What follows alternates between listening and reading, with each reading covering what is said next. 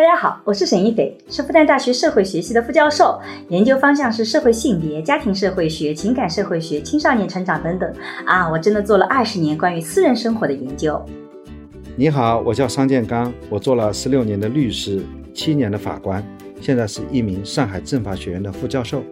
我们也是结婚二十年的夫妻，我们将会一起主持这档由新事项光之来处出品的播客。在这档节目中，我和沙老师将会以男女不同的视角解释这个时代的爱情问题，从社会学和法学的角度探讨与亲密关系、婚姻家庭、社会性别相关的热点事件。那也会参差一些我们轻松的夫妻的日常聊天。为什么我们的家长会特别在乎学习？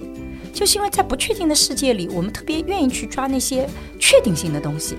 昨天他还在看我在玩羊了个羊，他跟我讲说：“妈，我真的不能忍受，你不能再这么网络成瘾了。”我有些家庭是吃饭的时候不许说话的。嗯，我对于这种规定常常觉得很匪夷所思。我很反对现在教育体系里面把饮食分为垃圾食品和所谓的健康食品。因为我以前听过饮食人类学的一个说法，就是食品其实并没有出现说哪个一定健康，哪个不健康，而是什么东西你都不要过量消费，它是个权利，消费是有有乐趣的。有的时候我们帮孩子把所有东西都买好了，也就剥夺了他自己消费和选择的权利。所以我觉得这个权利是要给到孩子。嗯，其实表扬、批评其实都是一种价值判断。嗯，对，价值判断常常背后一个逻辑体系就是我比你更英明。我我比你是我是上位的，就是有的时候，其实我觉得说出来，其实不是足够的，嗯，说出来被听到才是一件重要的事情，嗯。嗯，很多时候其实我们都有在表达我们自己的观点，但是我们不感觉我们自己被听到了，嗯，就如果我只看这个人，我说她是我的妈妈，其实她就是我生活里的 NPC，嗯，但她跳出了妈妈这个职位，我们还可以看到更多方面的她，她才真的变成了一个人。我是沈一斐，今天这期播客呢稍微有点小特殊啊，是平和学校呢邀请我去跟学生以及跟易斌老师一起去聊一次访谈。哎，我觉得这个非常有意思，所以呢我也把它变成我们播客的一期节目。先请两位跟我们的听众朋友打个招呼吧。大家好，我是胡宇畅 Lucy，我现在在上海平和学校读十二年级。啊，他们今天其实是之前给了我很多的资料准备，他们有什么跟这个学生提出来的给家长的是一条规矩，是说我们也会聊到大家对于家庭关系啊，今天的社会变迁里的家庭教育的种种的话题。我相信大家是会听这期的时候会有些收获的。在策划今天的节目的时候，我们其实是受到了沈一斐教授的启发。之前沈老师有期播客讲的是家长给孩子立的看似有道理，但是其实不一定有道理的十条规矩。当时我听完之后觉得很有收获。一般我们讲家庭教育，其实都是从父母的角度出发的，但是对于同一个问题，从孩子的视角看，可能是很不一样的。比如我看最近有的学者就说，像叛逆期啊、青春期啊这些词。其实都是从父母的视角来看的。如果从孩子的视角来看，就可以称为人格独立期，或者是父母干涉期。对，所以就很有意思。那么我们今天也请来了一位高中生加入我们的讨论。嗯啊，这就是我们的 Lucy。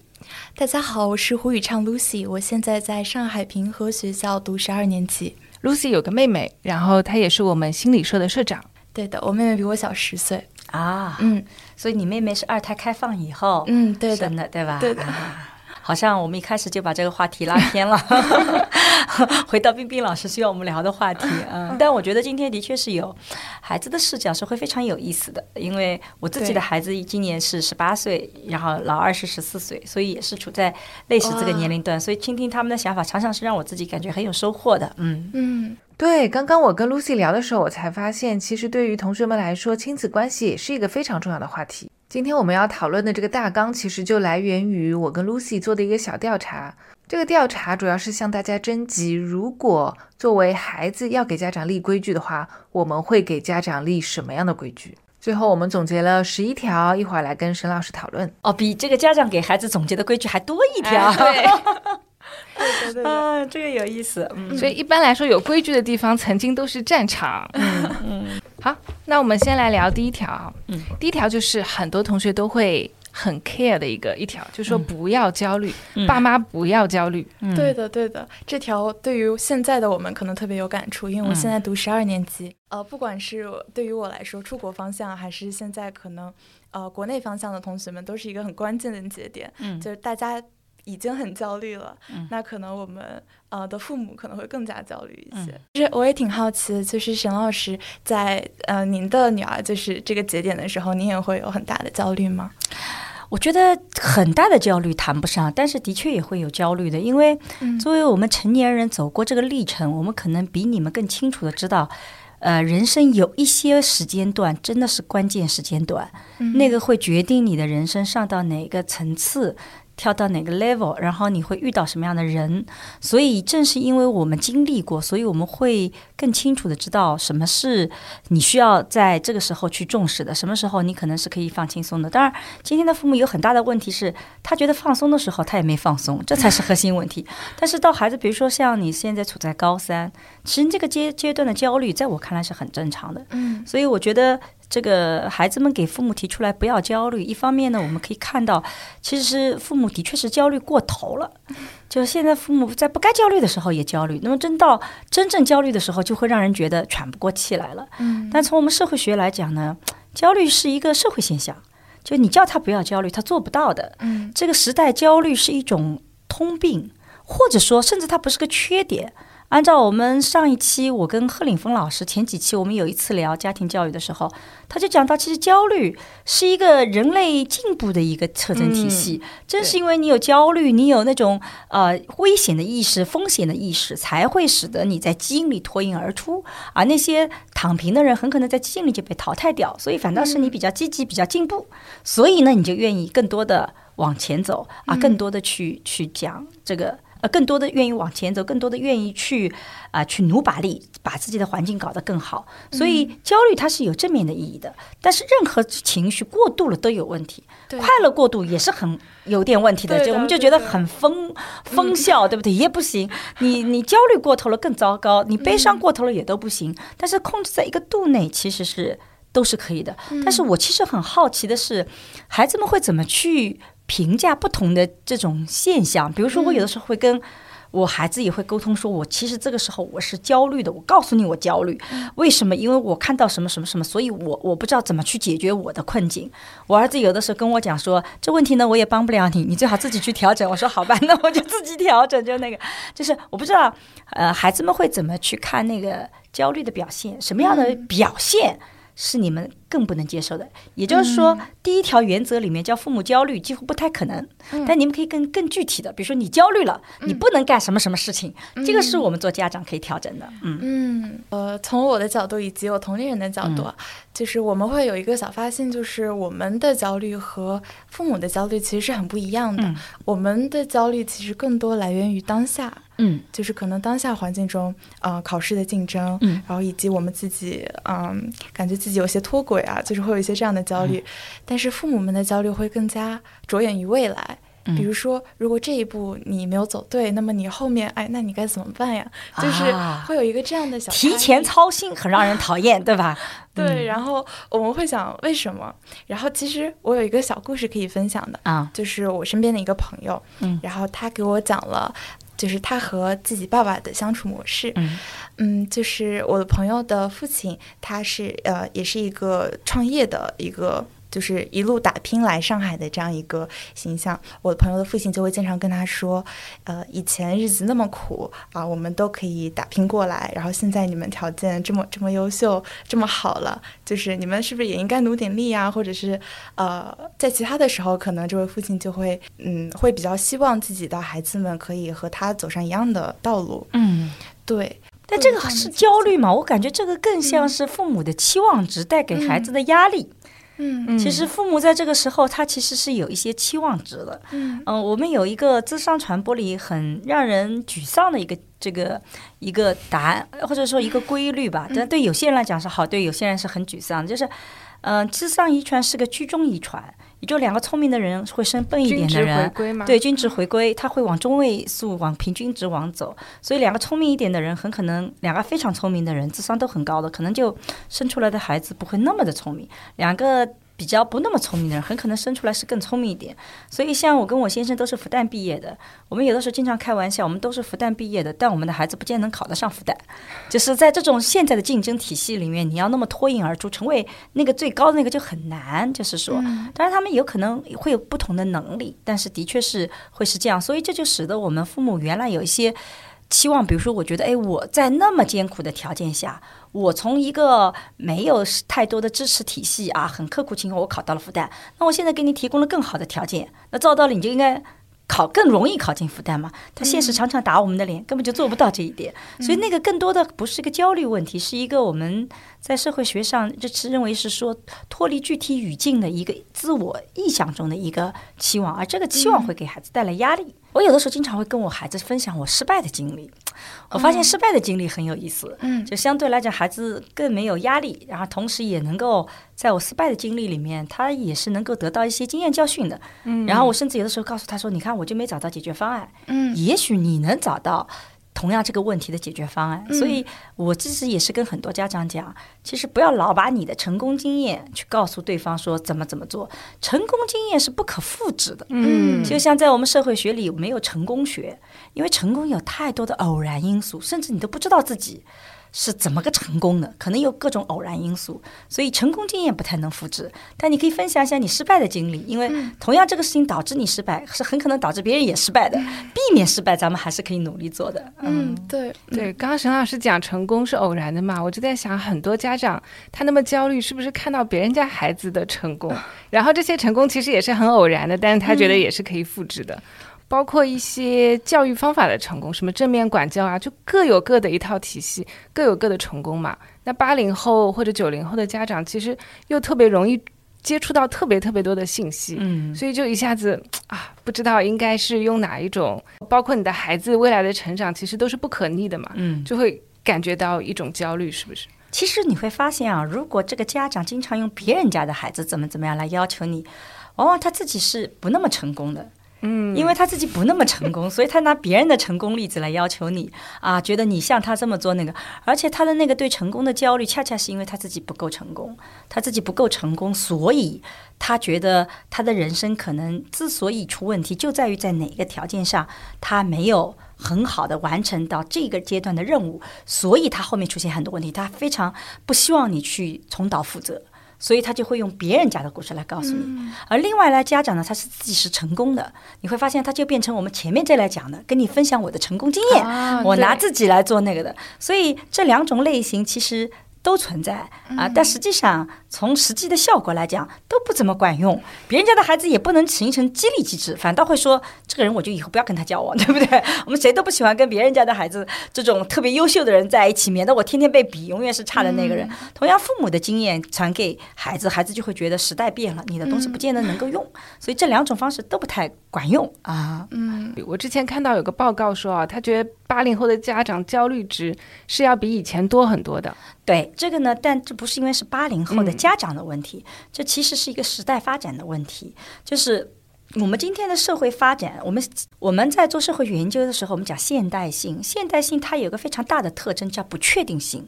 也就过去啊，你会发现我们在传统社会里面，什么时候结婚，什么时候生孩子，这个农业是怎么收收成的，什么时候该干嘛，这生活都是确定的，安排好的。你自己个人的选择权也不多。但今天你到哪个地方去工作？学哪个专业，什么样的工作岗位，找什么样人结婚，在哪里生活，等等等等，你会发现每一个决策你都是要自己做的。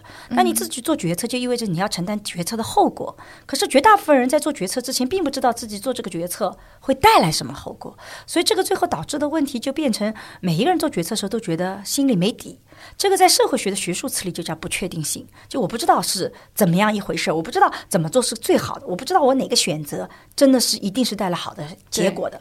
所以这个不确定性是现代性的一个本质特征。那么随着我们现代化的深入，我们的社会发展，你越走向现代社会，你的不确定性就是越高的。所以今天八零后的父母所面对的焦虑，其实更多的是跟这个社会的现代性的发展带来的不确定性的焦虑有紧密的关联。这也我们回过头来解释。是为什么我们的家长会特别在乎学习？就是因为在不确定的世界里，我们特别愿意去抓那些确定性的东西。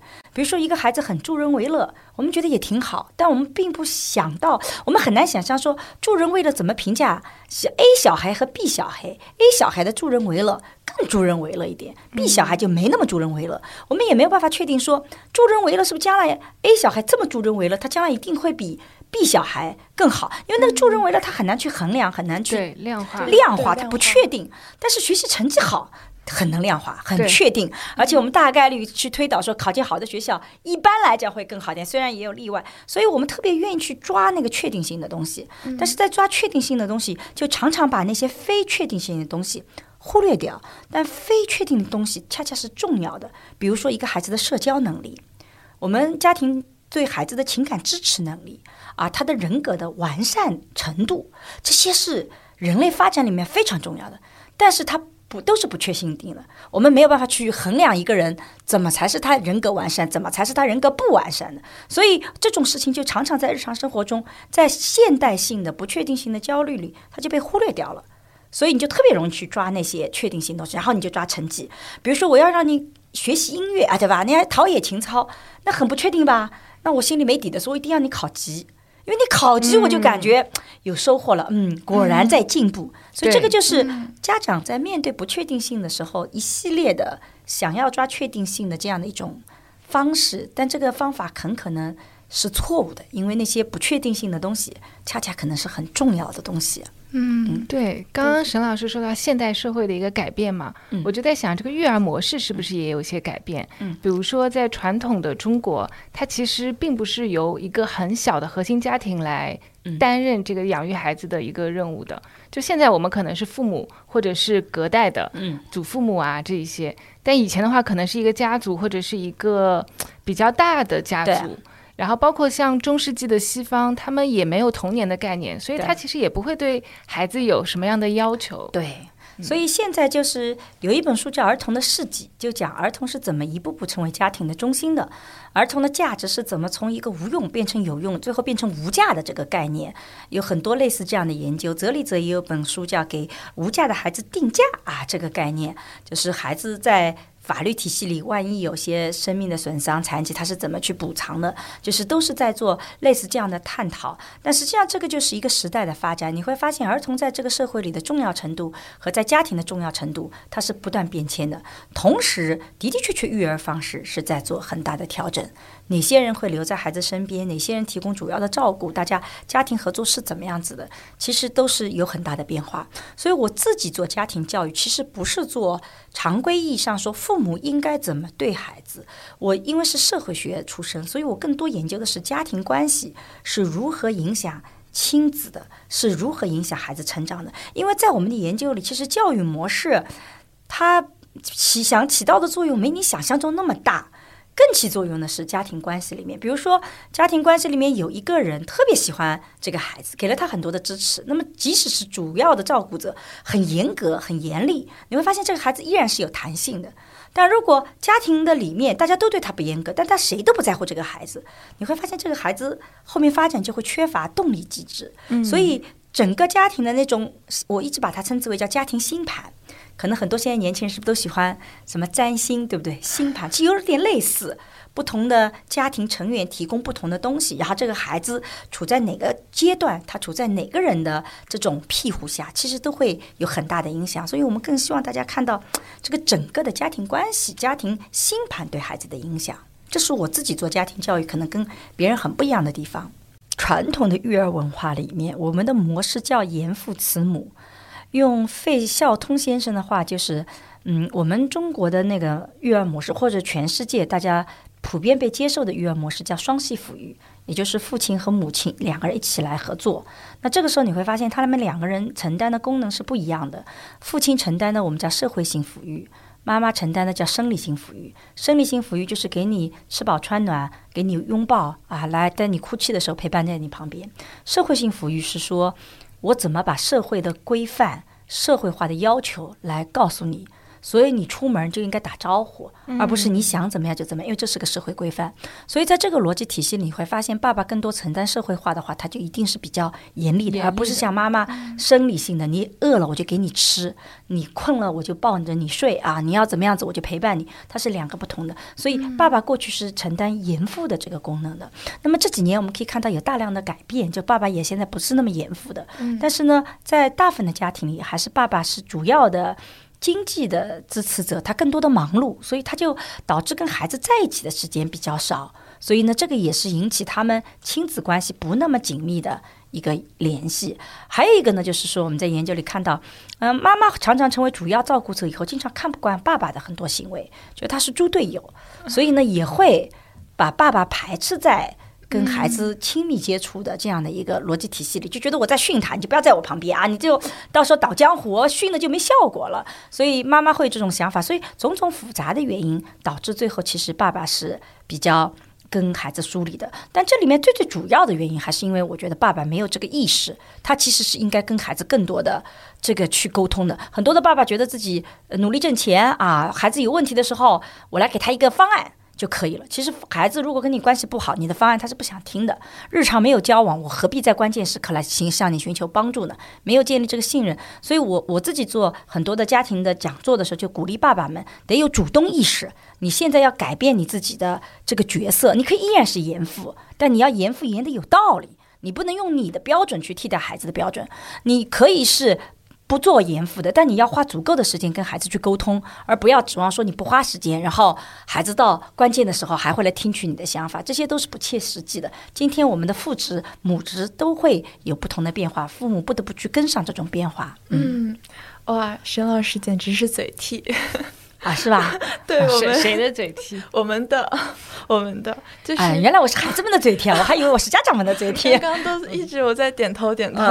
对，好的，那我们谈完不要焦虑啊，我们来说一下第二条，嗯，就是进房门前敲门，嗯，这个也是很多学生都会去特别说的一点，特别强调的一点。对的，对的，就是对我来说，可能就是有的时候我在房房间里面做坏事儿，看手机，然后被抓到。但是有的时候也是，比如说，嗯，在我认真写作业的时候，可能一下子没有敲门就进来了，我会觉得，嗯，你是，嗯，就是你是不相信我在写作业吗？就是会有一些这样的感觉。嗯嗯，哎，我觉得这条很有意思，进房门前要敲门。我基本上是基本上是这么做的，但我们家好像也就我这么做。然后，呃，我自己这么做的一个原因，是因为我觉得，呃，这不是一个怀疑和信任的问题，而是一个尊重。对，就是说，别人进我房门之前，他要敲门的，但是我做不到的是敲门以后，等到他说你可以进来，我再进来。我一般敲敲门，我就直接进去了。我就跟我儿子讲说，因为我觉得你还没有到，我觉得要完全给你权利的时候，但是我可以做到敲敲门，你做好准备，我要进来了。你该收的东西，把电脑赶快关掉，游戏，我觉得我允许你做的，但是我要听到你敲门，你在我在门口等个三分钟，你说你进来，我再进来，我觉得我这三分钟我可能情绪就爆掉了，就不知道你在里面干什么的，所以我觉得比较妥协的方式是我敲门，嗯，但是我。我等不到你的答案，因为等你的答案，等你几分钟的回应，这个对我们父母来讲太煎熬了，就是那个，这是一个。但是我儿子有个特别有意思的，就是他上课的时候，因为现在经常网课，他就规定我们，他只要是上课，你就绝不许进来。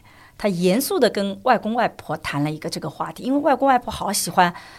突然间送瓶水果，然后什么什么，因为在家里嘛，那个，然后他就跟他们讲，我出来以后，课间休息我会出来，你能够来跟我吃什么东西，否则你就不许进来啊！我觉得有这样的一个规矩，我当时也是这么说的，哎，但是我们其实作为家长会很好奇，你上网课嘛，你又不在干坏事儿，你之前让我们敲门进来是你在干坏事，怕我们发现了，你上网课明明。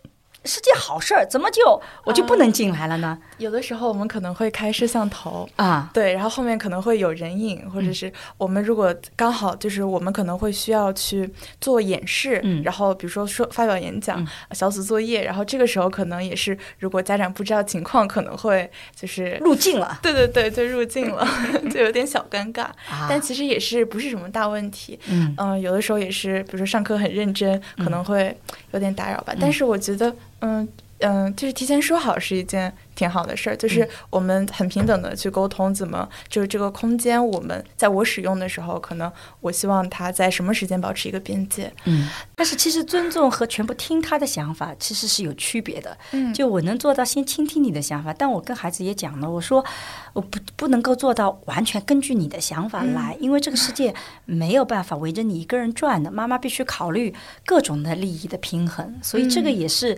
提前跟孩。孩子讲好，我觉得孩子很有意思的一点是你提前跟他讲好，他是能理解的。嗯，再抽象这些词汇，我发现我两个孩子都能理解。嗯，对的，就是提前去有一个沟通和协商比较重要。嗯，哦，我其实还有点好奇，就是呃，沈老师还会对您的儿子或女儿，就是去一个小朋友的方式去看他们吗？比如说，嗯。去拍拍头啊，或者是我其实很早就不会把他们看成是特别的小朋友，从他们能说话开始。我们家有一个很好的呃习惯，就是饭桌上我们会聊各种的社会事件。嗯啊，那这个时候不管孩子多小，我们都给他平等的参与的权利。其实他有些观点在我们看来很幼稚，我们顶多是不平素，但是我们允许他发言。在我们家里没有小孩子插话这一回事儿。我认为任何的事件，孩子都有平等的参与聊天的这种情况，即使他对这个事件不是很了解。那我有的时候会跟他解释，我看到了什么事实，所以我可能跟你观点有点不一样。就我会觉得有这样的一个这个对话的过程。但是呢，我们不把他当成小孩子，并不意味着我不把他当成儿童。我觉得这个是两回事儿。为什么？因为依然有他很多。权利达不到的地方，所以我经常跟我儿子讲，法律规定你十四岁以前，你就是就是你十四岁以后才是半行为体嘛，你就有一半的权利。你的在你十四岁以前，你的权利其实就是法律赋予给妈妈要承担所有的监护责任，所以我无法把权利都给你。也就是说，我不把你看成是弱者，我不把你看成小孩子，但我并不意味着说我把你看成成人，你要承担你所有的权利，不行，因为法律规定这是我承担的，所以因为我承担这些权利，所以我不得不帮你去做一些风险的抵御，做一些决策，这是我必须做的事情，嗯，而不是意味着说你是啊，你是个平等的人，我就得同样的权利都给你，因为你做的很多决策。发生了问题，还得我承担呢，赔钱还是我去赔的。说那不行，对不对？啊。对，就是我在跟朋友聊天的时候，呃，我发现不全是每个家长都会做到，包括呃我自己的家长，现在他们会这样去看我和我妹妹，但是以前他们在这方面就是可能也没有现在做的这么好。嗯，对。但如果你真叫我儿子来，我儿子肯定觉得我这些都没有做到，因为他经常会各种觉得，因为你其实是有这个理念，有的时候你也会忘掉，做的没那么好，所以他经常会讥笑我。而且我儿子一直觉得，我女儿因为现在十八岁了。非常成熟，所以他能看到我很多的努力，他能去体会我。儿子还比较小，他经常觉得我比较。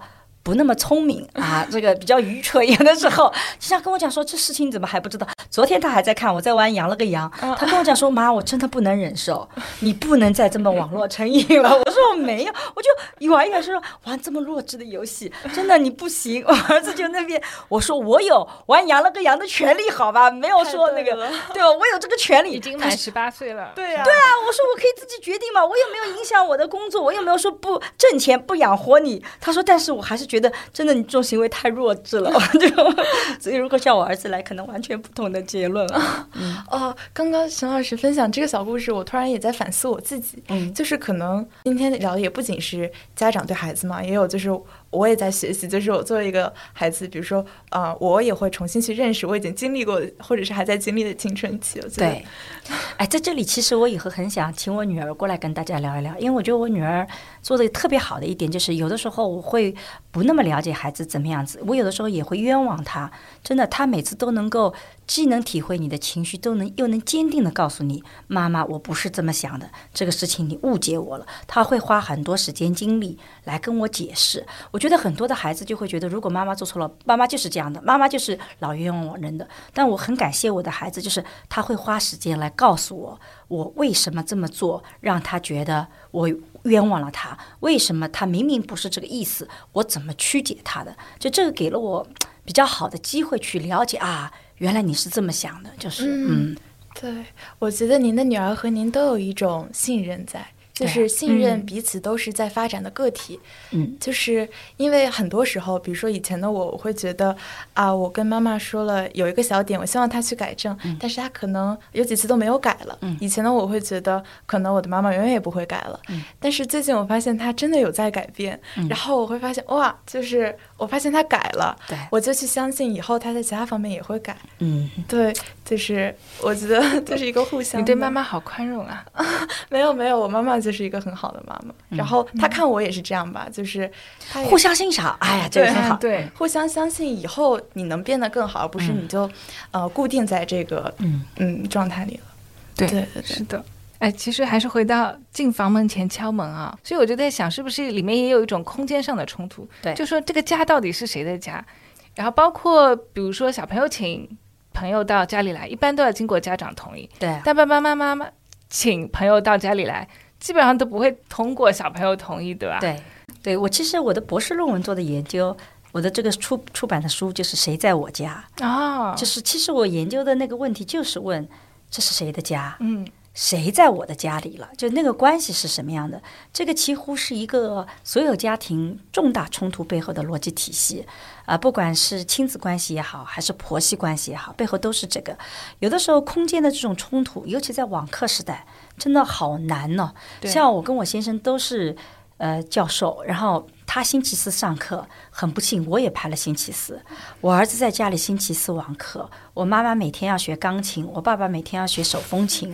我们经常在同一个空间里，如果我在上课，你就不能发声，对吧？因为那个，幸亏我们家房子还算比较大，然后我们就可以有些房间的区隔，但是依然会出现问题，比如说手风琴的声音就特别响。只要我们在家里上网课，外公上课的机会就被我们剥夺掉了，因为他一拉手风琴，我们所有人都受影响。所以这个里面其实就是你会发现，谁的空间，谁的那个，其实都是会有问题的。你不能够说你完全拥有一个空间，比如说你的家庭的打扫卫生，你自己的房间不是你打扫的，那就意味着你交出了一部分你房间的。主控权，对，除非你能把自己房间打扫得干干净净，我们里面不会出现老鼠，我可以把房间的这个空间权全给你。我就这么跟儿子讲的。如果你能把这个空间变成完全你独立的空间，他有一些要求的，否则我还要进来给你打扫卫生，那就意味着你就把空间权利让渡给我的。嗯嗯。不过，如果在同一个大空间里做这样呃明确的划分，会不会减少一些连接感呢？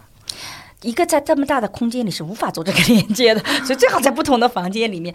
但是呢，空间只是在某一个时刻，比如说你很多的时候，像我们家每天都有一起吃饭聊天。我们家可能不太像别的家庭，我有些家庭是吃饭的时候不许说话的。嗯，我对于这种规定常常觉得很匪夷所思。因为我觉得西方人吃饭他不能说话，是因为他吃饭很快。而且他们的东西常常汉堡啊什么都是那种需要快嚼咀嚼的。你一中国人的饮食是很多东西喝口汤一点都不影响你说话，对不对？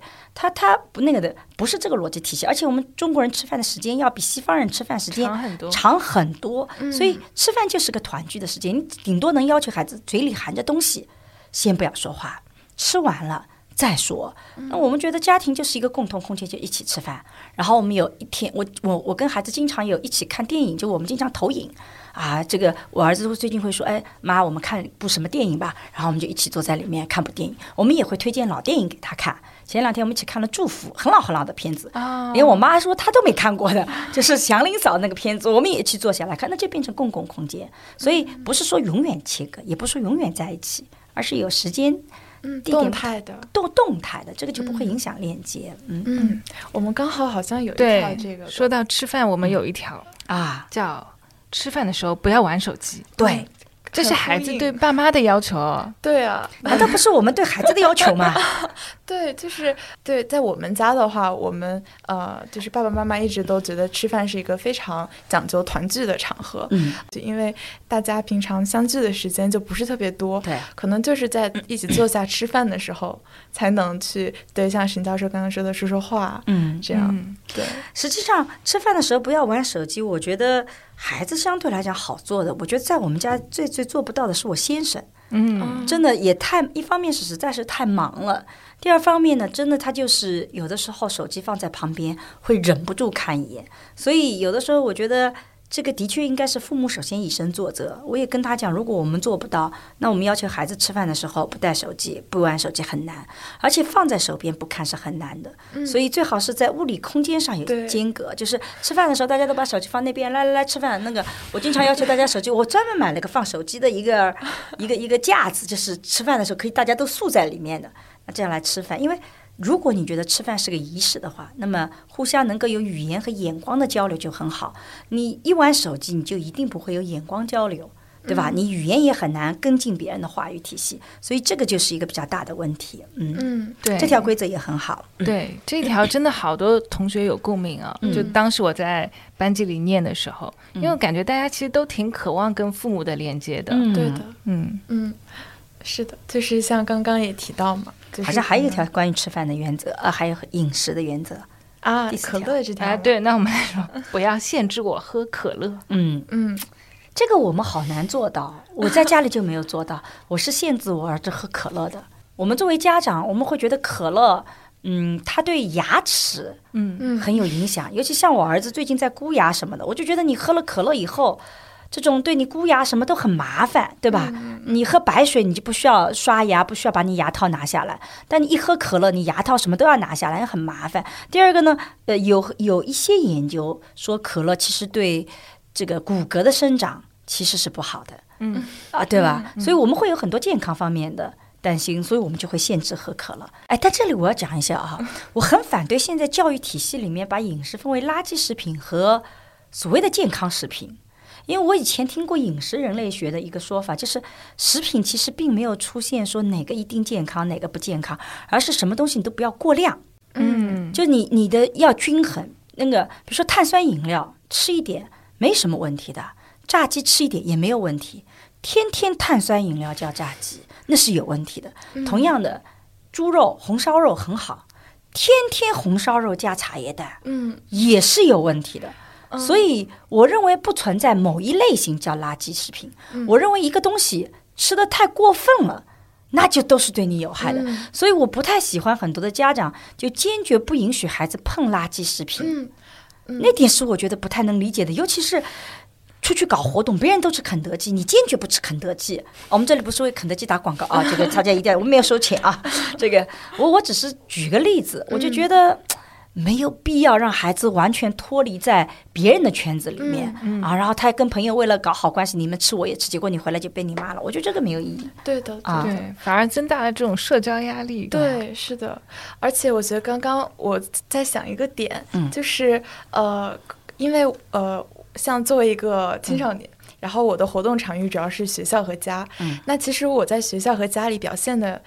是不太一样的，就是我所展现的方面，啊，就像刚刚吃垃圾食品这个事情，因为我平常不回家，然后可能我寒暑假会回家，我家不在上海，那我回家的时候，可能我想多点点外卖，因为在上海就我就不会吃，然后我的家长可能会以为我在上海也经常点炸鸡外卖，或者是对，就是 我的 我爸爸妈妈会觉得你在家里都这样，那你在外面肯定啊更甚。嗯，就是会有一种这样的感觉，但是呃，我们也聊过这个问题，就其实嗯，真的不一定。就是比如说我在家里，可能有的时候有点有点小有点懒，然后有点不太愿意做家务。然后他说，那这样的话，你在学校是不是啊？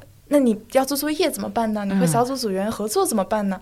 但其实我自己的话，嗯，在学校去做小组作业或者是什么的，其实我是很积极的。嗯嗯，对。所以家长不要这么去，老是多米诺骨牌这样去推导，对吧？我们叫稻草人逻辑，你一旦一不怎么怎么做到，你二一定会怎么怎么样？其实不一定的，这里面的逻辑概率都不一样，所以。不要这么做这些推导，对，就是可能需要意识到，包括其实家长也是的，就是在家庭和在别的场域里面，可能表现的是不一样的。嗯，对对对。我看到里面还有一条你们写的特别有意思的是说，不要买我不喜欢的东西。嗯啊，这条特别有意思，为什么呢？因为其实作为父母啊，我我觉得我是一个很喜欢买东西的东人，所以我儿子跟我讲说，你不要给我买衣服。但我跟他讲，真的，儿子，我看到外面有适合你的衣服，我好忍不住哦，哦，很想买，而且有的时候我还会买牌子比较好的，在我儿子眼里是不需要的，所以我后来就跟我儿子讲，咱们能不能达成这个协议？就第一个，我可以随便买，你不要反感，但我买了以后你可以不穿。我承受这个钱浪费的后果，只是为了我自己的购物的愉悦。他说：“你不觉得你这样很浪费吗？”我说：“是的，因为多几次以后，我说我自己也会空的。但是我有的时候买了你也穿了，我会觉得嗯，下次还有机会，对吧？那你真的不喜欢，你是可以不穿的。而且你每次跟我那个批评我，我觉得我说对我来讲，我就觉得你剥夺了我的乐趣，对吧？第二个呢，就是有些场合妈妈带你出去是需要你穿非常正式的服装的，它不是你穿一个这种这个这种一般的球衣就可以出去了。所以你要允许妈妈准备这些服装，是你跟我出去参参加一些场合的一些东西衣服。所以这个时候。你得要准备着，那我就是为此准备的啊。那么我我也跟他讲，我们家的经济条件允许你妈妈自己挣的钱稍微浪费一点点，即使一年穿起来没几次。因为我儿子经常跟我讲，你买的衣服，我不是说不穿，而是我没有太多的这种场合穿。可是有些场合的衣服，他一年就是没几次的，但他是需要的。所以我说，我们是不是可以接受这样的一种浪费？但对妈妈来讲，可能不算这种浪费。就是说，这个这个，其实消费它是个权利。消费是有有乐趣的，有的时候我们帮孩子把所有东西都买好了，也就剥夺了他自己消费和选择的权利。所以我觉得这个权利是要给到孩子。所以我觉得这条其实是非常重要的。嗯，就是怎么给到对方花钱。当然，你的花钱花的是我的钱，对吧？你要有个额度什么，这个是另当别论，另外一个底线的问题。但我的确觉得消费是个权利。嗯，他他今天有他的乐趣。对你不能剥夺对方的乐趣，对吧啊。嗯，我觉得这也是一种探索吧。是你被赋予了一种这样的权利，你就可以去真正去在就你仅仅仅代表你自己去探索。对，就像我先生最近他开始看抖音了，然后抖音上推广各种洗发水，什么长头发的什么什么的，在我看来都是上当受骗的。但是我允许他这么做，是因为我说我当年也是这么上当受骗过来，我才知道是上当受骗。而你跟我当年的我一样，你在享受这个购物的乐趣，那你自己慢慢知道这是上当受骗的，然后你会改变你的购物模式。但这个就是你的权利，你有权利去经历，对，经历一系列的过程。对，不仅是孩子需要，我觉得另外一方，我们的亲密的伴侣，他也是需要的。嗯，只是你买回来的东西，记得我不会用。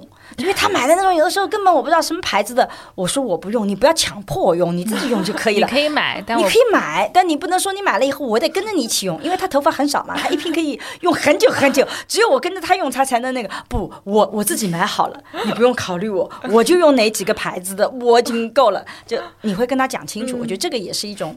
很有意思的一个关于消费的协商，因为现在家庭里关于这方面的冲突还挺多的。嗯，买是你的事，用是我的事。对，你买了一个奇奇怪怪的牌子，什么，我就觉得太可怕了，我不想用。不是说我不信任这个牌子，而是我自己上当受过骗了，我不能够再上当一次吧，对吧？嗯。但是不否认购买的过程是有价值。对，反正你自己挣的钱，这个也不是个大钱，我能承受 啊，那就可以了。对的，对吧？买大东西我们另当别论，那不可以。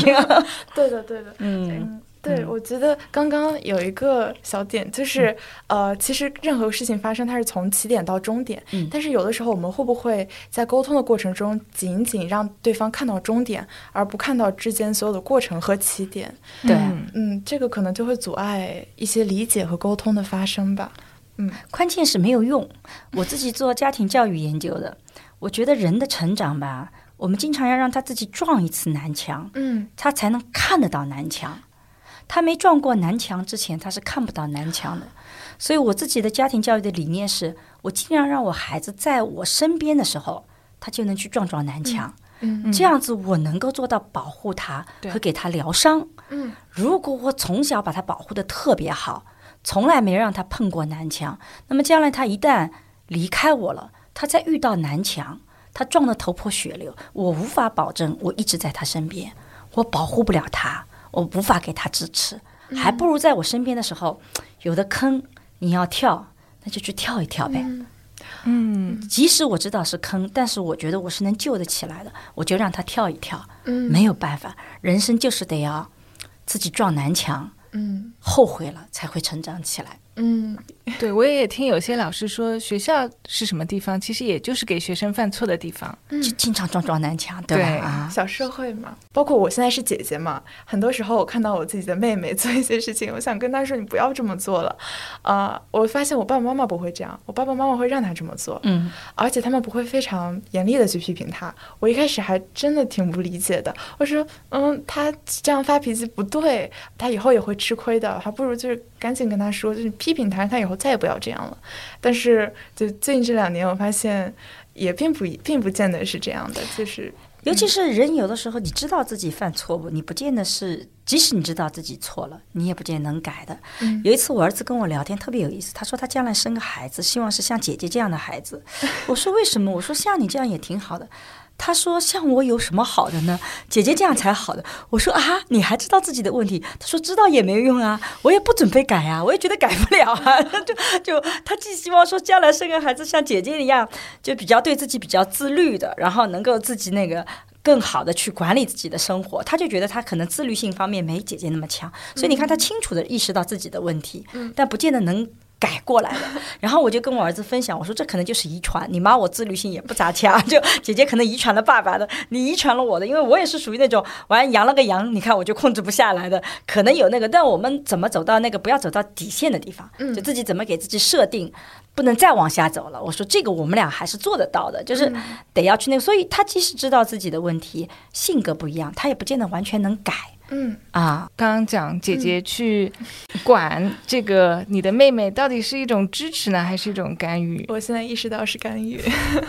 支持和干预的本质属性是说，干预是站在我的立场，我告诉你你应该怎么做。嗯，支持是说我站在你的立场，知道这个事情真的很难，你需要我给你什么东西，我愿意给我你需要的东西。而不是干预，就是我觉得我给你什么东西，你就得接受。所以这个其实是干预和支持，它其实是在解决问题的时候站的立场是不一样的。即使你希望我给你的支持，在我看来可能不足以解决这个问题，但如果你需要我这么做，我也愿意往这个方向走。对，就到底从谁的需求出发，对，是这样的一个问题。是的，是的。好，那我们又有一条关于这个。需求的事情啊，就是有一条这么写的，说在开心的时候呢，我希望我的父母跟我一起开心；嗯，在难过的时候呢，我希望他们来安慰我。嗯，但是不要总是教育我。其实这条就是我们刚刚讲到的干预和支持之间的区别。对，你看他开心的时候，希望得到的。感受是开心，而不要告诉我不要尾巴翘上天哦，对吧？不要骄傲自满哦，对吧？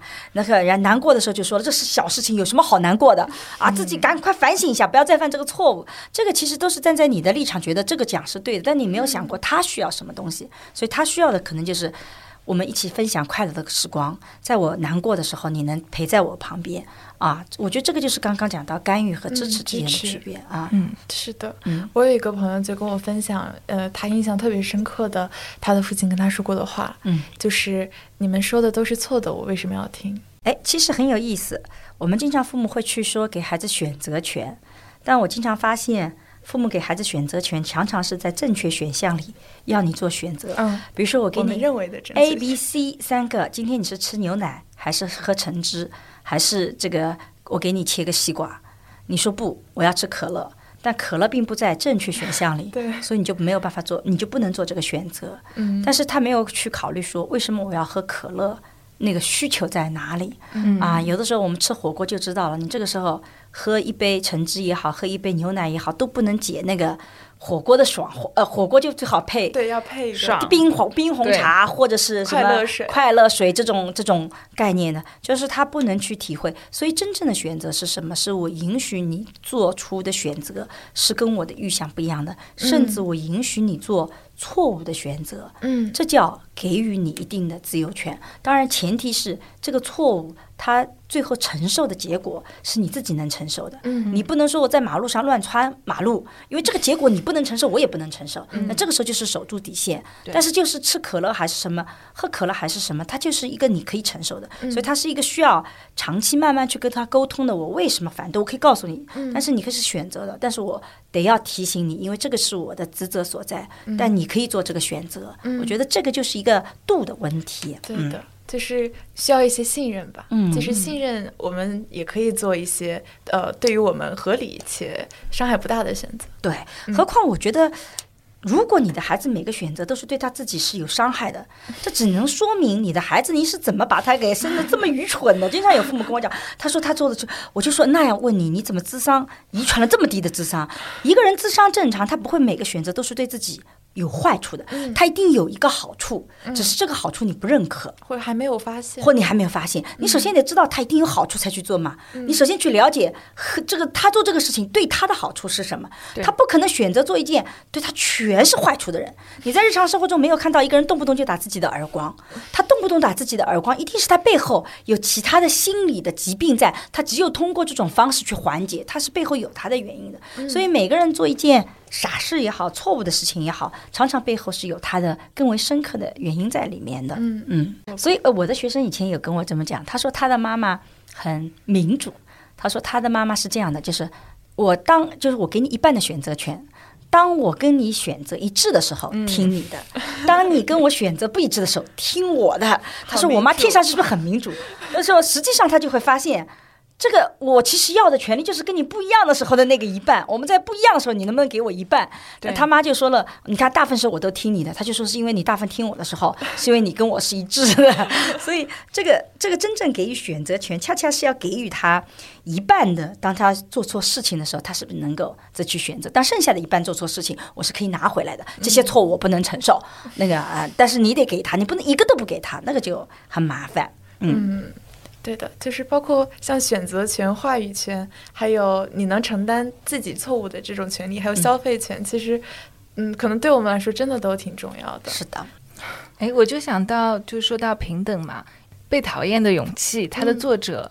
岸见一郎他有写过另外一本书叫《不管教的勇气》，嗯，他就说有的时候你看你一直表扬一个小孩吧，这其实也不是平等的，嗯，因为所谓的表扬也是从一个比较高的人，然后去表扬一个比较低的人，嗯，其实表扬、批评其实都是一种价值判断，嗯，对，价值判断常常背后一个逻辑体系就是我比你更英明，我我比你是我是上位的。我才能够表扬和批评你。嗯，就你会发现，如果我们是平等的话，我们的表扬和批评的概念常常是说：“哎，我觉得你今天衣服真好看。”你的回应是“谢谢”，对对不对？这就是平等关系。对，表扬就是“哇，你这件衣服穿的很好看。”嗯，你下次还得这么穿。你说好的，我下次还这么穿，那就变成是一个等级关系了。所以本质上不是表扬和批评的问题，而是我们怎么去。看待表扬和批评以后的回应，如果父母希望我表扬你，下次还那么做，那就变成是一个控制的方式。但如果我表扬你说谢谢，很好，那其实这个也没什么问题，对对吧？对的，就像做，比如说我在想，作为如果是一个小孩，作为别人家的小孩，被自己的妈妈和别人介绍了自己，嗯，不平等的表扬，那这个小朋友他想到的可能是，那我得一直这么优秀才行。对。对，而不是觉得自己的价值被认可了。嗯嗯嗯，是的，这个是非常重要的啊。所以在很多的这个心现在积极心理学里面就讲，其实有的时候我们要跳出别人对我们的评价，包括那个岸见一郎写的《被讨厌的勇气》，也是这样子的。怎么跳出对别人的评价？首先，第一个是子女有没有跳出父母评价体系的勇气？有的时候我会跟我儿子讲一个什么事情，我希望怎么做。他会坚定的拒绝我，不，这不是我要的，妈，你这个方案我不觉得是好的，然后我就很沮丧，沮丧完了以后跟我先生聊天，反过来讲，我说我们儿子有个很大的优点，就以后面对权威，他说不的能力特别强，他连对他妈，就是因为我跟他关系很好，他大部分时候是很愿意来听取的，他都可以再坚定的说妈，这个我不要，我说这个其实挺好的。他愿意去坚持那个，他不会说，因为我考虑你今天心情不好，考虑你怎么怎么样，算了，我为你做。不，这个事情是我坚决不要。我为什么一定要这么做？这个事情我非常不愿意，所以我就告诉你，我不要这么做。哦，我说他拒绝的勇气还是挺好的，就这也是他的优点，对吧？所以有的时候，怎么让我们的孩子能够跳出那种所谓他人的评价？首先就是我们得让他有勇气来反抗我们。嗯，他能对我说不？当然，我不觉得这个说不是对我的反抗，而是我觉得。我跟他这个事情完全不同的想法，他在表达而已。他在表达他的逻辑体系，而且我觉得从他的逻辑体系里面是有他的道理的。嗯啊，对的，就是有的时候，其实我觉得说出来，其实。不是足够的，嗯，说出来被听到才是一件重要的事情。嗯，呃，很多时候其实我们都有在表达我们自己的观点，但是我们不感觉我们自己被听到了。就像有的时候我们给家长提建议，呃，发现家长总是不改，我们就知道我们的建议没有被听到。对，或者说，呃，我们在表达我们自己的诉求，呃。下一次我发现就是，或者说经常被打断吧，这样这是另外一个层面的没被听到，嗯，就是我们就会觉得不太重要，我们是不是在这个家不太重要？或者其实也不一定，你看我也经常打断别人，其实有的时候不是说没有看到，是因为我们自己也改不了，就是你别以为成人就有能力不断的改变自己，我们做播客老有人批评我跟我先生俩说，你们俩为什么老是打断对方呢？我们俩就发现，如果我们不打断对方，我们不会聊天，就我们两个都可以说又说话啪啪很密集，没有对方打断，我们可以一直说下去。所以我们已经习惯了，我一定要打断你，然后你再来打断我。就有的时候不是说不改变，是因为我们第一个是无力改变，因为我们也有我们的习惯；第二个可能形成了一种模式，换种模式我们不知道怎么做。啊，这个也有可能的。啊。所以我也经常跟青少年讲，因为青少年这个阶段非常敏感。你不要把父母的每一个行为都看成是针对你的，很多时候是我们父母自己的问题，嗯，对吧？就像你们有一条，不要因为别的事情生气就朝我发火，这条其实没什么用，但是很重要。为什么？这背后的问题是我们父母有的时候做不到，在外面生气，心情很不好，回来就很容易看着你不爽。其实不是说父母觉得这个事情是对的，嗯，我们也知道是错的，只是有的时候。做不到，所以我有的时候回到家，经常跟家里人说：“哎，今天我心情不好，大家不要来惹我。我现在要去看部韩剧或看点什么东西，让我心情调节一下。谁现在来惹我，我就朝谁发脾气。嗯，就我会提前告知你，因为你让我在这个状态下，你要来跟我搞事情，你让我保持好的状态，我是做不到的。嗯，但是我觉得您这样很好，哎，就是在提前跟大家都说说明，说明这个状态。对，有的时候。我觉得这样提前先有一个这样的呃概念和情境给到，我觉得会避免很多后面的麻烦。所以你们提出这一条，是因为很多的父母其实是经常这么做，很普遍。对，但确实，我觉得刚刚听您讲之后，我也意识到，可能是一件非常难改变的事情。包括我们如果跟父母相处，哦，可能我们在学校呃经历一些不太如意的事情，可能我们也不能很好的控制自己的情绪。但我觉得让这一条。变得就是我们把它说出来，它的意义在于，就是我们意识到，哦，原来有的有有的时候情绪是通过这个原因的，就是嗯，让我们知道就是这个原因存在。对对对。而且我觉得作为父母，虽然我能够理解自己为什么这么做，但我觉得还是要有这个反省性的。嗯。就外面心心情不好，的确应该回来以后要做好调节再进门，尤其是开家长会。啊，我经常觉得开完家长会以后，我要先跟我的好朋友们聊聊天，以便于先把我有些吐槽和发泄的东西先发泄掉，我再回来面对我的孩子。要不然你会对老师的吐槽、对孩子的不满都会一股脑的发在他身上。所以这里面很难区分是因为别的事情还是因为你的事情，对吧？所以是有点难避免。但我们可以就意识到之后去努力，对，这是很重要。所以这条其实已经蛮厉害了，因为。他提出这一条，就是说不要因为别的事情就知道，哎，爸妈有的时候对你生气，不一定是因为你，对对吧？他已经能够做到一个，就是说人事分离。对对对，哎，其实这挺好的，其实挺好的，就至少不会产生一种自己被针对的感觉吧？对，这是一个进一步的要求，对，这是一个进一步的体现。其实这个是说明你们已经逐渐在成熟了，因为小孩子小的时候。会把大人的所有反应都看成是跟自己之间有因果关联的，所以一个妈妈比较不快乐，孩子很难区分是因为他跟爸爸吵架了不快乐，还是因为我，他都会觉得是因为我。所以为什么做父母有的时候我们需要更加稍微小心一点点，就是因为小孩子他很难区分。到了一定的年龄，像我现在就觉得非常享受亲子关系，是因为我女儿十八岁，儿子十四岁，都是那种完全可以沟通。可以平等的沟聊天，就那个会让你觉得非常治愈。我觉得我的人生里，我女儿，我儿子现在还小，我女儿给了我很多治愈，她让我看到了新的一代女性真的是有各种的可能性，怎么坚持自我，怎么去做自己喜欢的事情，怎么找到自己爱的东西，怎么能够去抗别人的那种诱惑，甚至是就比如说她申请大学的时候，她就完全不申请，在我心目中她更有可能或者更排名高的那种。藤校类的，他会告诉你，他要选择那个城市得有好吃的，就那个，就他有很多这种要求，我会觉得说，哇，选大学还能往这个地方去选择啊，那个住要住的很舒服，要海边怎么怎么样，而他会选这样的学校啊。但是我回过头来，我跟他讲，你挺治愈妈妈的，就是因为我我自己觉得那就是美好的人生，嗯，就你让我看到一个人享受自己的人生。努力的去做好自己的人生会是什么样？那非常治愈。呃，我常常在我女儿身上有很多治愈的力量。嗯嗯，看到人生更多的可能性。对，嗯，我也在我妈妈身上会看到这样的。对，呃，尤其是最近我。嗯，让我很感动，就不是那种，就是我真的很感动的一点，就是我没有想到我妈妈已经四十多岁了，但是她仍然真的在做出非常积极的改变，并且我能很明显的感受到，就是这也呃让我有了一个新的认识，就是呃有一些我觉得我永远改不了的东西，其实我也是有能力去改变的。有具体的例子吗？我很好奇啊，就是就比如说。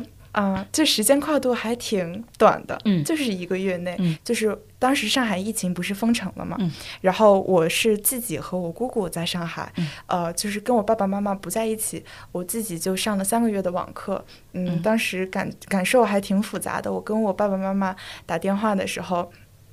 啊，就会经常哭，呃，但是其实不跟他们打电话，我也不哭，呃，但是他们看到我哭，就以为我天天都在哭，觉得嗯，我是不是没有在学习？那现在这个阶段又特别重要，所以他们就会，嗯，就是他们会告诉我，你现在这个阶段很重要，你要好好学习，呃，怎么怎么样这样的。但其实，嗯，我当时的情绪没有被缓解，对。然后，呃，最近我申请季了嘛，其实这对我又是一个非常重要的节点，但是我就能感觉到他们非常。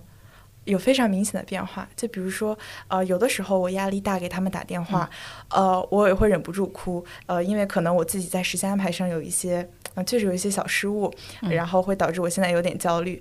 我当时打那个电话，我都几乎要预测到他们会怎么批评我了，但是他们真的就没有批评我，嗯，他们就跟我说，呃。我很理解你女儿，就是很希望我在你身边陪着你，一起度过这段时间。但是，嗯，在没有爸爸妈妈的情况下，你自己一个人也做的这么好，我们已经觉得非常棒了。呃，说一些这样的话，其实对我来说是非常重要的。我当时真的很感动。呃，当时我能感觉到我的情绪有变好。事后我去发现，哇，我爸爸妈妈原来在跟我沟通方面改变了这么多。嗯。呃，以前我不觉得他们以后会变了，我就想我可以去适应他们跟我沟通的方式。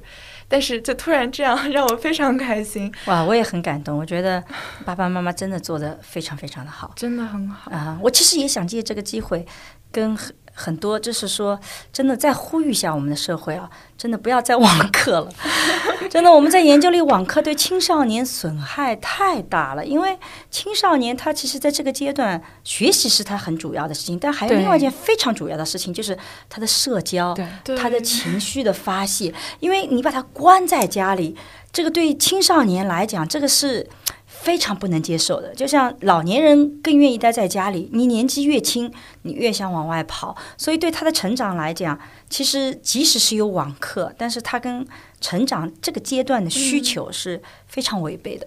所以我真是一直从二零二零年开始呼吁，就我们能不能够就不要网课了，甚至我能接受每天一节，对吧？就是就是尽可能让我们孩子回到。正常的教学里面啊，再次呼吁一下，虽然也没什么用，有的时候，但是还是做我们专业研究的，就是那个损害可能后遗症比大家想象的更严重，就是啊，虽然我们知道这是出于无奈，没办法，嗯，是，嗯，虽然我没有做过研究，但是我深有此感，你当时的状态确实和我平常的状态非常不一样，对，嗯，然后所以我觉得在那段时间，尤其是其实我们学校有很多像我一样，呃。家乡不在上海的同学，那段时间我们可能要么是回家，但有很多同学也是和我一样，就是呃自己被困在上海，然后跟家人是分开的。嗯，这个时候可能就更需要呃家长怎么通过一个远程的方式给我们去提供一些支持，而不是管教了。对，这个时候支持的作用和重要性就体现出来了。是的，我也跟家长们讲，网课的时候。就是你就不要那么在乎成绩，你更在乎他的情绪以及他的心理健康是不是很到位。就是说，如果这个东西崩掉了，后面全是空的。你的身体和心理的健康如果是零的话，你后面再加更多的零，它依然是零。你的身体和心理健康是一的。所以在网课的时候，我更关注这一块，我我会觉得，即使是成绩下落，也是我能够接受的，就是啊，是的，这也是希望家长们能够意识到这个阶段对孩子来讲的特殊性，嗯。对的，而且可能，呃，从我自己的角度出发，可能并不需要非常复杂的支持，其实就是给我们一个窗口，让我们能抒发一些东西就行了。因为网课剥夺的就是我们说话的一个机会。嗯，对，嗯，所以跟家人其实也是我们感觉最安全去说话的一个对象嘛。嗯，所以这个时候其实只要我们感觉我们被愿意倾听了，就是一个很好的支持。对，Lucy，你说到你跟。爸妈看到爸妈这种改变嘛，我就想起我们之前聊的时候，你有说过一句话，我觉得特别有道理，就说不要把爸妈当做 NPC 啊，对的。啊。对，这是跟小朋友们要多讲讲的。这个我们父母很希望你们也呼吁青少年们能理解，我们父母不是 NPC。嗯，对的，就是呃，我觉得就 NPC 和玩家嘛，就是两个。NPC 是没有主体意识，没有主体意识，而且你不觉得你和他有什么有意义的互动，就是呃，一切都是发生在那里的，你不觉得他和你有自主能动性？去产生任何的改变或者是交集，但我觉得这个思维模式应该去转变一下，就是对家长和孩子都是这样。我觉得可能对我们来说更重要吧。嗯嗯，我就会回想起来，可能几年前我确实有，就可能就是我初中的时候，啊，当时我也是周一到周五住校，然后周末回家。当时我爸妈给我在。家庭群里面发一些链接文章、消息啊什么，我当时真的都是不回的。我现在想想，我觉得当时太不对了。但当时我就觉得啊，不重要，不回。然后，嗯，什么时候我会发现我应该去主动的发挥我自主、自我能动性，然后去和家长建立联系，或者是去探索更多亲子关系的可能性，可能就是，嗯。后面可能也是我成长了，我长大了，我会觉得，呃，其实我可以去尝试，因为父母其实之前一直是尝试在建立和孩子关系更多可能性的一方，嗯，但是有的时候我觉得我们应该也去尝试一下，我们怎么能去拓宽我们和父母关系的一些可能性，嗯，它和我之前说的就我妈妈去改变有关系，嗯，就是可能是我第一次意识到，我妈妈是一个可以改变的个体。就是虽然他的改变不是直接源于我，但是我知道我的一些作为，就是妈妈是从他和我的互动中学习，然后他自己去改变的。这点让我觉得哇，原来我可以和就是我们是两个玩家之间的互动，是的，而不是说他就是我生活中的一个 NPC 而已。这个比喻真的很好，非常好 啊！其实，在日常生活中，我们。讲，其实每一个人，你看到自己主体性的时候，你一定要把对方想成也是有这样主体性的。因为你今天在互联网上，你会发现很多人都把别人都看成是 NPC 的，好像他没有情感，你可以随时随地去批评他。对啊，尤其是我自己作为一个公共的发声者，经常会收到各种各样的这种表扬和那个批评。你受到表扬的时候很高兴，你受到批评的时候就会不高兴，这就是我作为非 NPC 的感受。但我发现很多人会意识不到。其实那个人他其实是有感受的，他是一个真实的，他是真实的人。你这种攻击可能是不合理的。呃，我自己我自己还好，因为我自己做好了这个准备。但我真的是在过去几年做一些网暴例子的时候，就像我们上海也有那个什么呃，这个这个疫情。疫情的时候，就不是说这个快递小哥他给了两百块钱嘛？对，很多人就会跟他讲说：“你你的孝心就值两百块钱嘛？”我常常在想，这些人在说这些话的时候，是不是把对方都当成 NPC 了？对，觉得对方是不会受伤的，这种话是不会那个的。而且很多批评他不是那么的严重啊，他不是辱骂，而是说啊，你你你你不要标榜自己孝顺，其实你。根本就不是孝顺的，我来剖析你内心。你看你内心里其实是有那种小九九在里面算的。我常常在想，哇，这个是要多么不把别人当人才能在这种时候说这种话？就这个的确是。是不是也是我们玩游戏玩多了，我们已经忘记了，互联网里其他的人，嗯，也是人，也是人，他都不是一条狗哎。虽然你不知道互联网前是条狗还是，但绝大部分他是个人呢，对不对？之前我还在来的路上跟冰冰说，就很多在互联网上看到的形象，其实在真正接触之前，是从二维转变成三维。对，就我们都把没有把它当做一个，对，是跨次元，就是我们都没有把网上看到的人当做一个三维的真实的人来看，嗯，包。包括嗯，也被我运用到了现实生活中。就是我在现实生活中也有很多变化，比如说，呃，就拿我在学校里面吧，就是我跟一个我们学校的食堂阿姨成了特别好的朋友。嗯，因为我发现我其实并不是被。就是被程序化，说我每天去食堂打饭我就走的。我发现我可以说点话，比如说阿姨，嗯，今天就是给我打的好多呀，这个菜好好吃，下一次还可以做吗？嗯，就是我发现我可以说点这样的话，嗯，就像一个 NPC 觉醒了一样。然后，然后我就和这个阿姨成为了朋友，然后包括后面也是，嗯，就是。在那个路上遇见那个剪树叶的叔叔，我会说：“叔叔，你这个树叶剪的好好看呀。”然后我们就会聊一会儿。我发现我和其实家人啊，从这个点走出来了之后，哦，在我生活上也有很多变化。我嗯，然后我现在也很喜欢我自己的这个变化。嗯嗯，非常好。我觉得这个比喻也好，这个例子也好。嗯，其实，在日常生活中，把别人看成人，这背后的逻辑是你其实是也把自己当成。活生生的能够去跟别人链接的人，是的。当你把别人都看成 NPC 的时候，也就意味你自己会切断跟别人的联系。是的，是的。所以我觉得很多时候，不管是在人际关系中，还是在家庭中，嗯，其实它并不是一个能不能的事情，而是想不想的事情。嗯，就只要你想，我觉得是一定能的。因为建立关系，真的就是你想到了，你想去做，你就可以做到。嗯，对。我们之前跟 Lucy 聊的时候，发现就是有一个。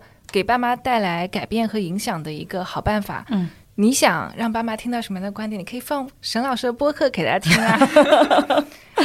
而且比你自己跟他说要好很多。对，就默默的放在那边，哎，他就会听，觉得哦，沈老师讲的很有道理，然后怎么怎么样。对的，对的。我之前和我爸爸就是。就是就是有的时候我跟他讲一个道理，比如说啊，就是那个道理，就是我在家表现的不一定和我在外面表现的是一样的。但是呃，我爸爸妈妈经常就不信啊。有一天刚好我在读一本书，然后说爸爸，那个我我给你听听我在读的一本书，然后他就听到，他说啊，原来是这样。然后我说爸爸，那你记得很久之前我跟你说过这个事情吗？啊，你现在怎么想？他说嗯，可能真的还有点 有点道理。所以其实我自己的理想一直是希望能够去改变中国。家庭的教育儿文化，因为这个育儿文化不是父母不够努力，恰恰相反。今天我们在做研究的时候，发现今天的父母可能要比。二十年前的父母要更努力，投的时间精力更多，但由于时代变化很快，以至于我们过去已有的经验其实严重滞后于孩子的需求，也严重滞后于今天应该教育所含包含的内容以及它的方式方法。所以从去年开始，应该是今年上半年年头上嘛，我们做了沈一斐和桑建刚这样一个账号。就你在全网搜索沈一斐的时候，搜索的其实我亲密关系的账号，但是沈一斐和桑建刚的账号其实就是一个。家庭教育的账号，我也觉得很高兴。我们现在每一个视频几乎都能够上热门，就是因为我很希望能够站在同时站在家长和孩子的立场来谈，不要只站在家长的立场说啊孩子应该怎么做，也不要只站在孩子的立场告诉父母你应该怎么做。其实父母跟孩子都有自己的主体能动性，他都不是 NPC，都不是你想怎么设计就怎么设计的。他有自己的力量，但同时也一定有自己的缺陷。大家都得认识，大家都是普通人。那在这种情况下，怎么能够比较真实的做自己？那你不要有那么大的理想层面，比如说要爸爸妈妈永远不发火，怎么可能做到呢？对不对？但是我们可以讨论的是，如果我发火了之后我怎么做？等到我清醒下来，我可以怎么去讨论？有哪些东西其实我可以改？有哪些东西我可能改不掉的时候，我怎么让别人知道？比如说我性格一直比较急，语速也一直比较快，很多人跟我提建议说，沈老师语速慢一点，我就跟他讲。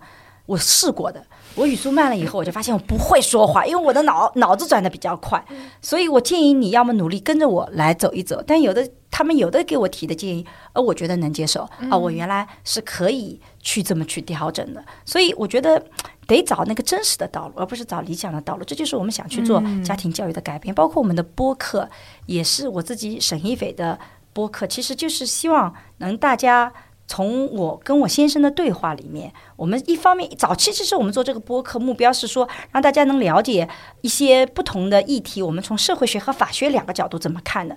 可是谈到后来，很多人发现说啊，原来夫妻是可以这么聊天的，因为我们俩差异很大，我们大部分观点都不同意的啊。你是这样观点啊？我觉得好像我不是那么赞同。我觉得是什么观点？既然很多人早期跟我们留言说夫妻还能这么聊天，还能说我不同意你，但我能聊下去啊。我发现原来还有这个功能。后来我们把孩孩子也一起叫进来聊天。我们其实也想跟大家分享，其实你所谓的平等的交流沟通是完全可以做到的。嗯，就我们播客里有好几期是我们的孩子一起加入来聊天的，我觉得也挺好的。甚至我女儿讲心灵奇旅的时候，她看到的很多点啊，是我都没有注意到的。嗯哎，我就觉得很有收获啊。那个时候她也是十七岁，跟你差不多年龄。嗯，我也很喜欢这部电影。对。嗯，你可以听听看，我们四个人聊，就我我我先生和我女儿和儿子，我们四个人聊，嗯。我觉得这是非常有意义的事情，因为很多时候，呃，就像刚刚说的，能不能想不想，就是很多时候大家往往是没有意识到，哇，原来还可以这样做。对，所以当大家看到哇，原来可以这样做的时候，大家想去把它做出来，对，就更容易了。是的，我还看到你们学生给家长的规矩里面有两条很相似，嗯，背后我觉得逻辑差不多，但很有意思的就是，第一是不要到处和亲戚说我的八卦。第二个是在别人面前说到我时，不要过于谦虚。我觉得这个都涉及到父母在他人面前怎么去谈到跟孩子有关的事情的原则。而这一点的的确确是我们父母很容易忽略的，因为我们中国人的传统就是要要自谦嘛。我们不太喜欢张扬，所以人家说你的孩子真棒，我们就讲哪里哪里，其实很多的缺点啦，这个对吧？可能这个是你们现在觉得呃不舒服的，还是怎么样的？嗯，可以这么去理解吧，就是还是把小朋友当做个体，嗯，当做个体，而不是附属物。就比如说，当别人夸说啊，你你的孩子好棒啊，然后说哪里哪里不是，这个自谦感觉像是别人在夸你，或者是连带着他，就其实夸的还是你，就这种感觉。作为小朋友，他在听到这个话的时候，他也会有个体意识，就是希望他这个个体也是被突出的，而不是连带着妈妈一起去，嗯，对，被夸的。人家表扬是我，你干嘛替我回答说 不是不是？这不是也是得我自己说哪里哪里对吧？你得说啊，真的我们家孩子不错。然后孩子说不不不，妈妈 我其实没有那么优秀。对对对，哎，这个就很好，就是妈妈说嗯对呀，然后小朋友来说，但是我正好是被我女儿提了一个相反的要求，因为我对我女儿特别满意，所以呢，我经常有的时候在朋友圈觉得啊，这做的什么很好。然后我女儿有一天就跟我讲妈，你千万不要在朋友圈发任何关于我好的信息。我也是这样，因为为什么他会成为别人家的孩子？他有的时候出去跟同学玩，玩完以后就是哎，我们一起去吃顿饭，晚饭。那个妈妈就说不行，我们还有作业没做。他就说哎，我作业也没做，没关系，吃完饭再做嘛。人家说那怎么能跟你比呢？你做作业速度很快，你怎么怎么好？我们不能怎么怎么样的。他就跟我讲说妈，我没有啊。然后他就发现说他逐渐成为别人家的孩子，小朋友也不太愿意跟他玩，因为每次跟你比都是不行的。所以他跟我讲说。不要表扬我，所以以至于有很有一阵子朋友批评我说重男轻女，怎么老在你微博上 看到你女儿男儿子的信息，看不到你女儿？我说我儿子吧，他经常犯小错误，我就分享些小错误，对吧？我就挺开心的。我女儿吧也没犯什么小错误，要么就讲她好的，那我总不能说她今天又获奖了，明天又怎么怎么样了？你们是不是压力很大？然后我女儿也不允许，我说真的很难的，所以我会被提出相反的要求。太有共鸣了，因为在我们家也是一模一样的，嗯，就是我妈妈想分享我的时候，我就说妈妈不要分享，不要分享。然后现在我妹妹不会特别要求，但是我妈妈就会经常分享我妹妹的东西。就我去看我妈妈朋友圈，全是我妹妹的东西，然后都是分享我妹妹说的一些非常有趣的、童言无忌的这些话。对，是不是到你们高中的时候，父母的行为不管是怎么样的，总是容易引发尴尬？嗯，这也是一个问题，就是 我不太希望以对，其实还是回到这个问这个这个最开始的问题吧，就是我希望我是一个个体，嗯，就是当我们在谈论说别人家的孩子的时候，就我作为一个孩子，我是家的，就是我是我妈妈的孩子，而不是说我是呃谁，我是 Lucy，我是一个孩子，嗯，所以 就是呃，包括比如说，如果我出现在我妈妈的朋友圈里，就是。别人不是直接了解我的，是通过我妈妈了解我的。对，我就觉得你了解的不是，就是你不是在真正意义上在了解我。嗯，我也不太喜欢这样的一种方式，就这只是我个人的看法。像我妹妹就没有。但有意思的是，还有一种情况就是发朋友圈。我先生有一个特别不好的习惯，就是我们在做什么事情，他他很很喜欢抓拍镜头。抓拍没有问题，但我们很讨厌他抓拍的时候发朋友圈，因为抓拍的镜头常常我们都特别丑陋。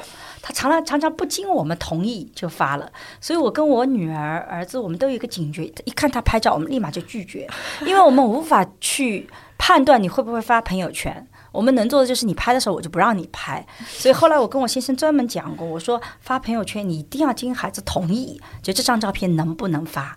有的时候我女儿说可以发，我修一修啊，那也行，对吧？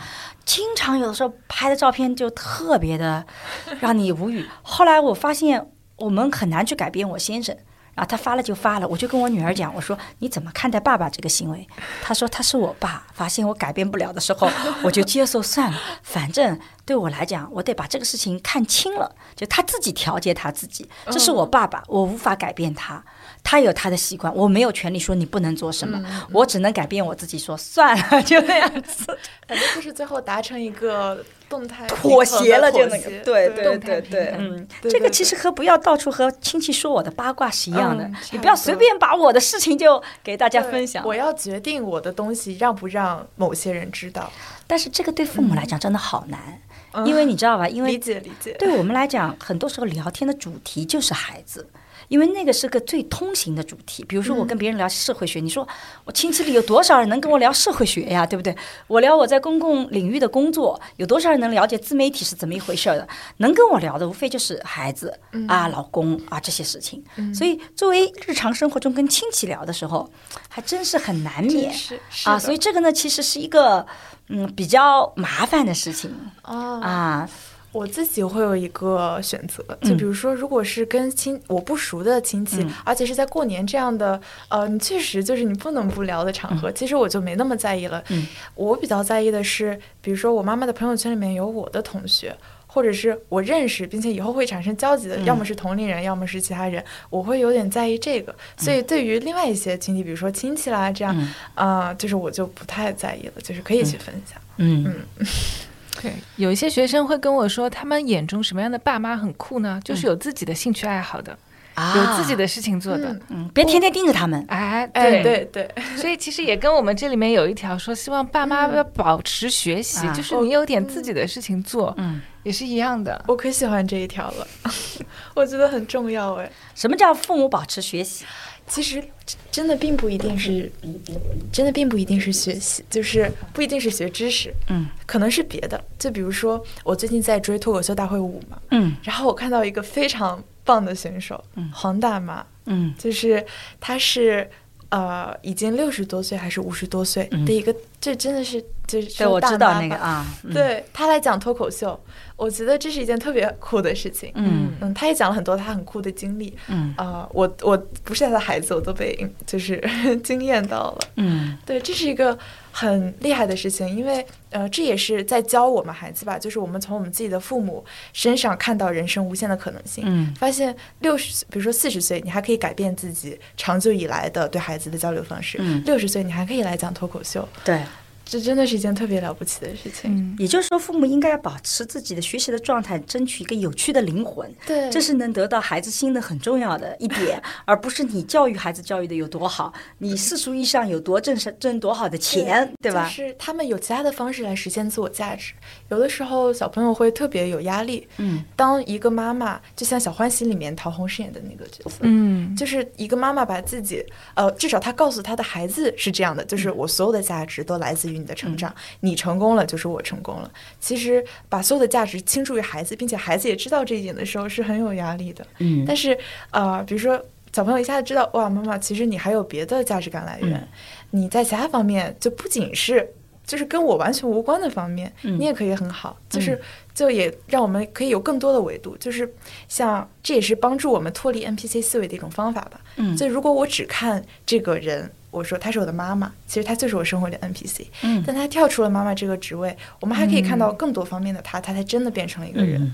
嗯，非常好。嗯，NPC 更像是一个角色，对，是没有那个的，对不对？是的，是的。嗯，就像呃，其实我就我特别喜欢唱歌嘛，我会在全民 K 歌的一个模式下面，就是去匹配，它叫心动匹配，就也不是广告，就是我们可以在线上去对同一首歌进行匹配。嗯，呃，有一次我在匹配的时候。我就遇到了呃一位妈妈，就一般我匹匹配的是我的同龄人，但是那次遇到了之后，我们就是选择了一个模式，我们就可以继续聊天，因为我也很好奇，他也很好奇。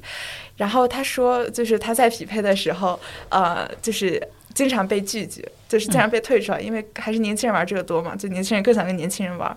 然后他就跟我分享了这个观点，我我我当时觉得特别酷，因为呃，就是一个妈妈她在玩这种年轻人玩的东西。她说这是她才玩的两三天，嗯嗯，就是 她也是刚刚接触，还不太会。我说阿姨您唱的特别好，然后我们又再继续聊，嗯。然后，而且我们发现她她的女儿也是跟我是一个出国方向，后面甚至让我加了那个女生的微信，嗯，就是我觉得是很奇妙。但我觉得更奇妙的是，就是我在全民 K 呃全民 K 歌这个软件上遇见了一个在呃休闲时光中来唱歌，然后来去和陌生人交流的这样一位母亲，我觉得特别，就她和我母亲一样大。所以，我真的觉得是一件特别好的事情。我希望我妈妈也有这样的。但实际上，这个也是在我看来是生孩子的意义之一啊。就是我自己是觉得，如果没有孩子，其实我对未来世界没有那么的关心。嗯，就我只要活好我这辈子就可以了。我为什么要出来做家庭教育？就是因为我发现，如果我只是把我自己的孩子培养好了，我没有把身边其他的人培养的心理很健康，其实你会发现，有一天你的孩子也是会。有心理创伤的，他身边有很多人有问题，也会影响到他，所以你会对未来世界你更有责任感，然后你会更关心未来世界会是什么样的。第二个呢，就是比如说我做追星研究，我上 B 站，某种意义上讲都是因为受我女儿的影响，因为我怎么去了解 B 站，就是因为她在看，他在跟我分享弹幕。三大优势是什么？我不太能理解。那密密麻麻弹幕有什么好看的？他跟我讲怎么能形成共鸣啊？怎么是有知识普及的？啊，人家跟你解释那个梗在哪里？然后怎么是有？这个让你吐槽的，它的乐趣在哪里？哎，我慢慢慢慢现在看 B 站，我也觉得很好玩，所以我很早就是 B 站的，就是经过考试的会员啊，那个分数还可以的，可见我很早那个。后面我入驻 B 站，其实都跟我的孩子有关，包括我做最新研究，是他给了我一个截然不同的逻辑体系，能够让我去重新思考，哎，我们过去的那套。逻辑体系是不是有问题了？就是跟他的逻辑体系，我追星的时候是以崇拜的、崇敬的心理的，跟他那种觉得要对对方去做出贡献的截然不同的逻辑体系，所以我会有新的追星研究。我觉得那个研究特别特别有意思，以后也可以跟。在大家来一起分享啊！我觉得那个最新研究能够让很多的家长了解你的孩子是怎么想、怎么去理解爱这个一回事儿的。所以我觉得这一点也是非常非常重要。所以恰恰是因为有孩子，你才不会过时，你才会去关心未来世界，你才会去跟上时代的发展。是。所以一方面，刚刚 Lucy 在讲说，哎，这些妈妈们让她觉得很感动，哎呦那个，但对我们妈妈来讲，其实那个意义是更大的。嗯。孩子会让我们对世界的兴趣。跟时代的发展，它保持了同一个节奏，否则我干嘛去上 B 站呢？我根本就不会有机会接触到，对吧？嗯，刚刚陈老师的话也让我更多的了解，就是哇，我发现，在比如说在妈妈呃不在父母和孩子人生的道路上，真的应该去做一个合作伙伴的关系。对啊，对，就是互相汲取反思，互相汲取新的洞见。是对，就是这种合作关系，其实可能。很多人没有意识到这是应该去达到的一个状态吧？对，就是，所以我经常跟很多朋友讲，我说你结不结婚呢？我不是很关心，但我还真挺劝你生个孩子的，因为我觉得没有孩子之前，你很难去体会那种爱，就是真的是全心全意、不带杂质的。嗯，仅仅因为你的存在，我就如此的高兴。这种爱其实你是很难去体会的，同样你也很难感受到那种另外一个人对你全然的。信任，那孩子刚刚出生的时候，哇，你真的就是他就是百分之百的信任你，他就百分之百的爱你，你不会被一个人这么爱的。所以有的时候我们爱孩子，可是孩子也爱我们。我说那种体验，它其实是在别的地方你很难获得的。然后包括我刚刚讲到的，会让你对未来世界更关心。你否则人类明天等我死了，明天灭亡就灭亡，无所谓。但我有孩子，我可不允许他灭亡，对不对？我一定要让他更好。然后你会去跟上时代发展。所以我觉得。那个生孩子的意义其实是比我们想象的是要更大的，它更有价值的。嗯，哇，我们老是觉得生孩子会影响到女性的独立自主，会影响到你的发展。但是，让我们社会学的统计研究发现，你看，真正成为那些厉害的女性，她并没有说相对比例，就比如说有十个未婚女性。有八十个已婚女性，那么按照领导人比例，应该如果女性比例应该是十个，是也是同样的，一个是呃这个这个未婚未育的，然后八个是那个，其实没有，你会发现未婚未育的比例依然是低于已婚的，也就是说，并不是因为你不结婚不生孩子，你就事业能发展的好，恰恰相反，我们在做很多企业研究的时候，他们说他们找合伙人的时候。他们没有这个目标，但最后发现是结了婚、生了孩子的不一定结婚，但生了孩子很重要。就我们做国外的一些外资行业的研究。